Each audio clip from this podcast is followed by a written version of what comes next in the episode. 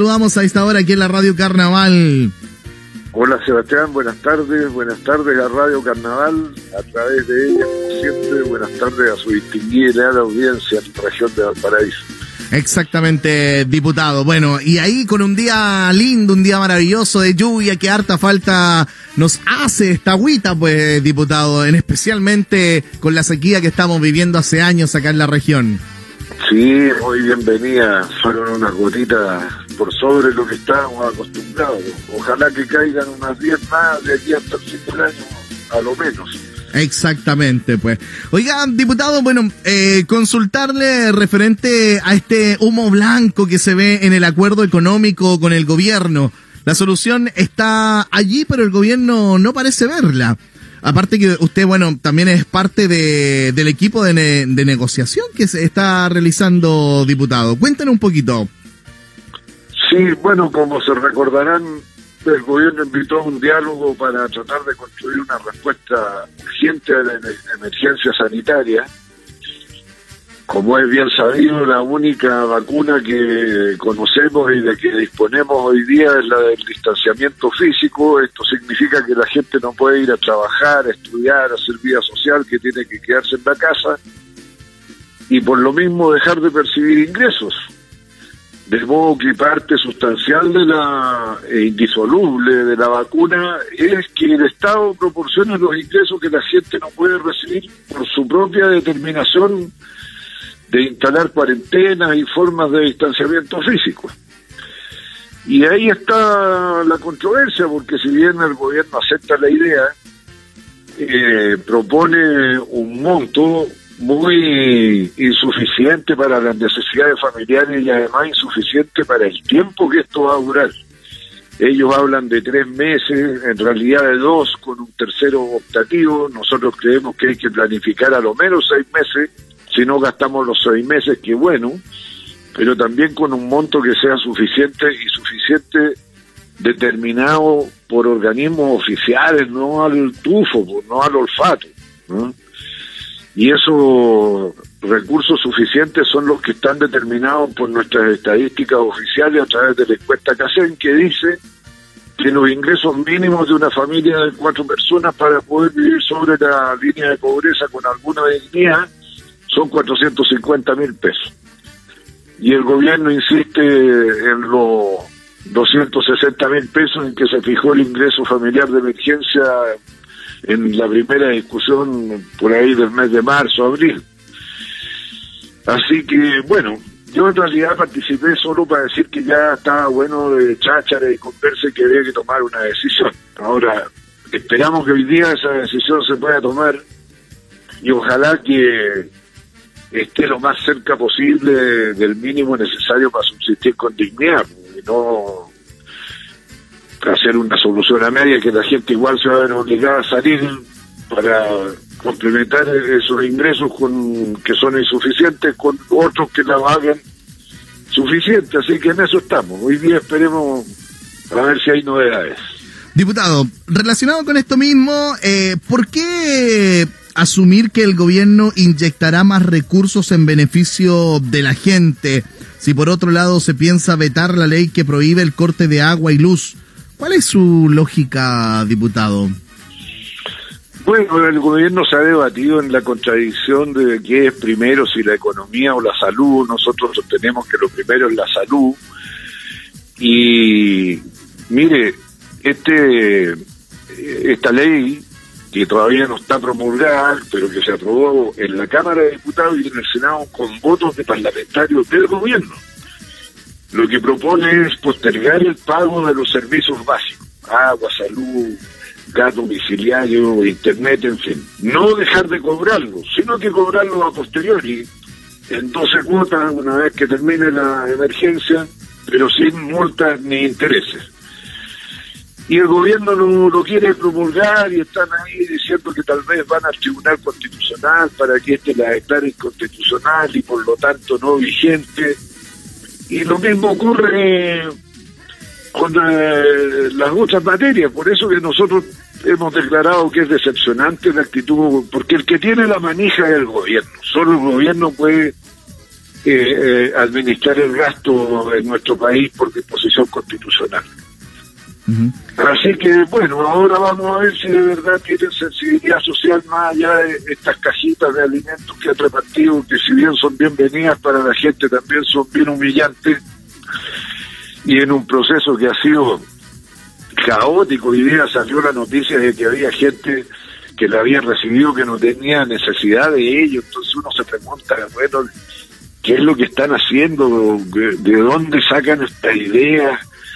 Quién las analizó, quién planificó las acciones que se derivaban de estas decisiones, porque todo muestra que en realidad es pura improvisación. Los que decían que eran los mejores gestores de Chile están resultando todo lo contrario. Diputado, eh, se ha hablado mucho durante esta semana referente al proyecto del Senado para retirar el 10% de nuestros fondos de pensiones de las AFP. ¿En qué va eso? ¿Tiene algún resultado óptimo, diputado? No, ¿O está... no, está solo al nivel del debate de ideas que se tiran a través de los medios de comunicación, pero no hay nada serio al respecto yo no le crearía ilusiones a la gente de que esto va a haberse convertido en realidad. No. bueno, de repente se abre la puerta, uno no sabe, pero... Entonces, ¿será, será como, será como un, calmante para la población? Sí, hoy por hoy no hay nada, exactamente. Hoy día no hay nada. pura, pura debate de ideas. Diputado, eh, hoy comienza la cuarentena en Valparaíso y Viña del Mar. ¿Qué pasa con la quinta región interior? Eh, ¿hay, ¿Hay algo, se ve a futuro que puedan decretar cuarentena para nuestra región interior? Y, otro tema también, el instructivo sobre las cajas de alimentos, diputado. Eh, Sebastián, la cuarentena es una medida durísima no es una moda, no es que la gente pida yo quiero estar en cuarentena igual que los de la región metropolitana porque así me siento igual a ellos, no es una cuestión muy dura. Entre otras cosas significa lo que conversábamos, dejar de trabajar, dejar de tener ingresos para familia, aparte de los males eh, socioeconómicos que provoca, están también eh, los males emocionales, eh, psicológicos.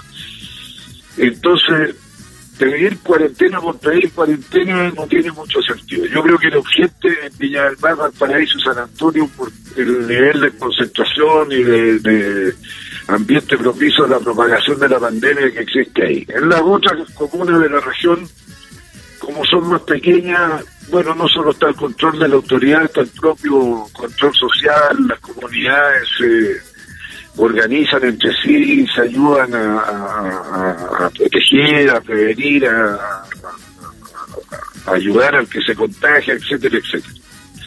Así que tal vez no es tan urgente, de hecho, en la región de la Concagua el servicio de salud, por el apoyo a los servicios municipales de salud y la comunidad han logrado que las cosas estén mejor, vayan más lento. Eso no significa que no haya que decretar cuarentena más adelante, pero lo urgente era incluso se llega atrasado, era Viña del Mar y Valparaíso. Ahora, estas medidas recién vienen a mostrar resultados 30 días después. Y por eso es que estamos a destiempo, porque ya en Viña y Valparaíso las cosas se habían salido de control. Recuperando va a costar eh, enormemente. Y se va a presionar más la región metropolitana, porque la región de Valparaíso, sus principales hospitales están siendo utilizados como apoyo a los eh, enfermos más críticos de la región metropolitana que se les estaba trasladando para allá. Ahora ese recurso no va a existir porque se va a tener que dedicar toda la capacidad hospitalaria de la región de Valparaíso a los pacientes de la región de Valparaíso. Y en relación a las famosas cajas, bueno, este instructivo habla de la mala clase, y del mal gusto de esta gente, pero no pueden andar haciendo propaganda con la desgracia. Es lo mismo que los parlamentarios que llegan cinco pesos y le ponen su nombre a lo que llegan. oiga, ¿cómo es el dicho bíblico? Que no sepa la mano izquierda lo que hace mi mano derecha. Exacto. O sea, si queremos hacernos cargo de la demanda de, de dignidad que explotó en Chile a fines del 2019, hay que cambiar las cosas, no se puede ser tan aprovechador de las circunstancias. Realmente es algo insólito el descriterio, insólito. Exactamente. Incluso, diputado, bueno, eh, se habló de que una diputada le, le, llegó la caja de mercadería a su casa. bueno, eso habla de lo desorganizado del proceso, que le llegue a la gente que no lo necesita. eso habla que ni siquiera sabían a quiénes estaban destinadas las cajas. Pues, prometieron dos millones y medio, vamos como en un millón doscientos y hacen ya más de 30 días de que empezó el reparto. Entonces eso habla de la improvisación y de la desorganización y la incapacidad de planificación y de, realizar, de lo planificado. Era más fácil lo que siempre dije yo, de pasarle la plata a la gente y que la gente compre lo que necesita. Ah, si la caja costaba 30 o 40 mil pesos, bueno, depositarle en su cuenta RUT los 40 mil pesos. Y si no tenían cuenta RUT, que lo pasaran a retirar a las cajas de pago de, eh, eh, IPS, el Instituto de Previsión Social. Pero no, no, hacer todo más difícil. Diputado, un gusto conversar con usted cada día viernes, así que que tenga un abrazo, un lindo día, un abrazo grande, diputado, y a seguir cuidándose. Igualmente, Sebastián, buenas tardes, buenas tardes a su distinguida y la audiencia y todos a continuar, a continuar cuidándonos, haciéndonos responsables de nosotros mismos, ya que no nos están ayudando las autoridades. Un abrazo, diputado, que le vaya muy bien. Gracias, igualmente. Chao.